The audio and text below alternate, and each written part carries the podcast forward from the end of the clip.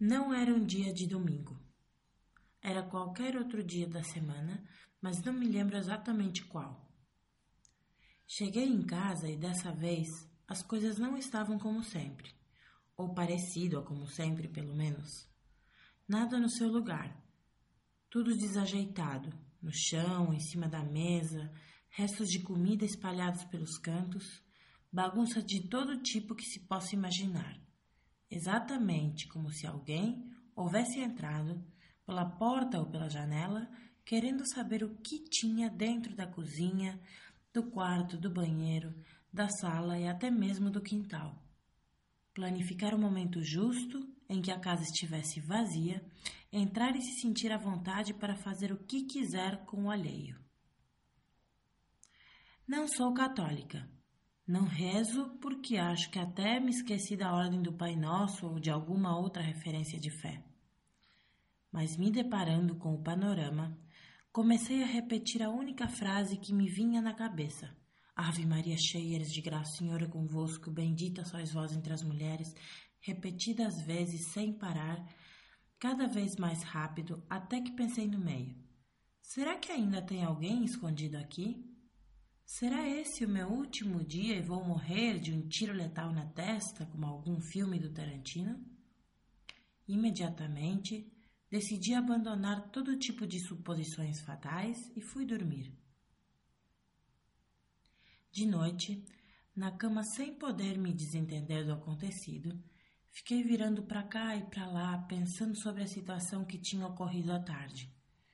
Pensei até na possibilidade de estar ficando maluca e ter imaginado tudo, ou então que minha casa estivesse habitada por algum espírito mágico. Percebi que minhas preocupações giravam em torno das coisas que tinha e não tinha, por aquilo que não me roubaram. Percebi que estava aferrada demais às coisas materiais, a tudo aquilo que parece ser o que nos torna mais seguros. De quê? De quem? Sei lá.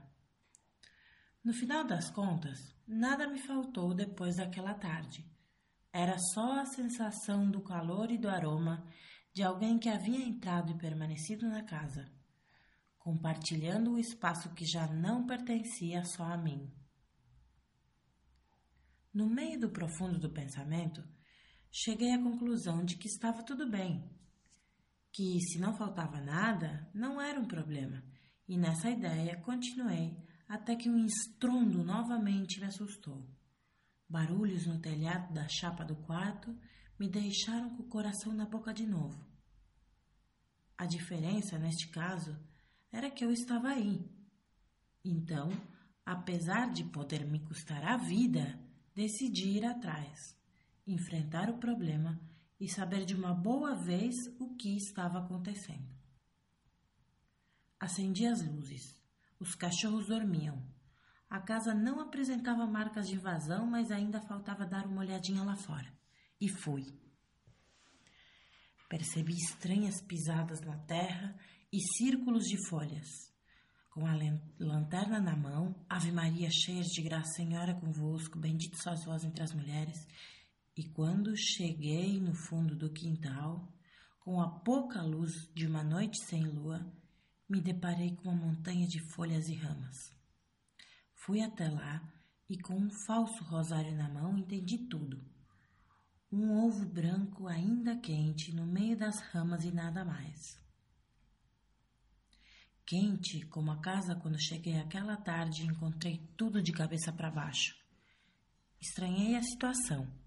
Acho que sorri e fui dormir. Durante muito tempo, Clarice voltou e deixava ovos no mesmo lugar. Não sei porquê, mas enquanto eu pensava que alguém estava querendo se apropriar das minhas pertenças, acontecia exatamente o contrário. Ela chegava e me agradava com presente, com o mais profundo que ela tinha para dar, aquele pintinho que não foi.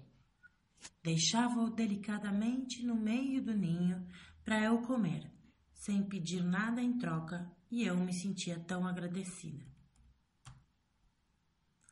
Um dia de inverno, preparei o meu chimarrão como de costume. Estava tomando um pouco de sol com os olhos fechados lá no fundo do quintal e ela apareceu depois de tanto tempo. Nos conhecemos. Tão linda, negra com penas verdes brilhantes, alta e de caráter. Se movia pela casa como se fosse dela e eu deixava. Dei comida e água. Às vezes, ela gostava de ficar do meu lado, cutucando com o bico a erva mate do chimarrão. Não entendia direito de onde esse animal, metade verdade, metade ilusão, saía. Como tinha chegado aqui nem de onde era. E pensei que a melhor opção, então, era fazer uma casa para ela no fundo do quintal. Compartilharíamos a vida. Todos os dias cuidaria dela, ela de mim, daria ela comida e conversaríamos cada uma em sua língua. Com esforço e dedicação, construí uma casa para ela morar, com porta e janela, com telhado para ela cocoricar e não brigar com os cachorros. Coloquei ela lá dentro, fiquei olhando pelas frestas das madeiras e vi que estava triste, encerrada. Então achei melhor abrir a porta para ela se sentir livre. Clarice subiu no telhado da casa tomou força, abriu as asas e elevou-se num vôo pesado e foi embora, para nunca mais voltar. No dia seguinte, o meu vizinho, o doutor Manuel, chegou na casa dele e as portas estavam abertas. Uma bagunça total. Era a cena de uma invasão que, bem diferente da que tinha acontecido comigo, lhe trouxe vários problemas e perdas. Longe de se parecer com a minha história, os intrusos que entraram na casa dele levaram várias coisas: bujão, ferramentas de trabalho, dinheiro e até a comida da geladeira. Senti muita pena do vizinho e senti saudades da Clarice. O tempo passou. A minha casa mudou. As minhas coisas mudaram, eu mudei.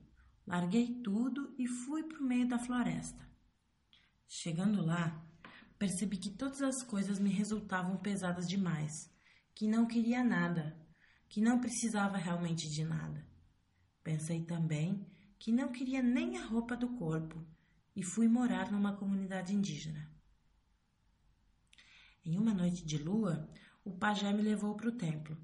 Me deparei com o seu altar tão bonito e brilhante como as penas da Clarice. Alguma vez eu tinha tido coisas demais, medos demais, doenças demais. Agora decidi não ter mais nada, pois achei que essa era a forma de viver livre e leve. Com o pajé no meio da cerimônia, aquela noite, ele me perguntou: Cadê o seu altar? Cadê suas coisas? Se não tiveres altar, não tens lugar seguro, não tens para quem dedicar uma oração. E pensei no ovo, na galinha, pensei na origem das coisas. Sinto tanto a falta dela.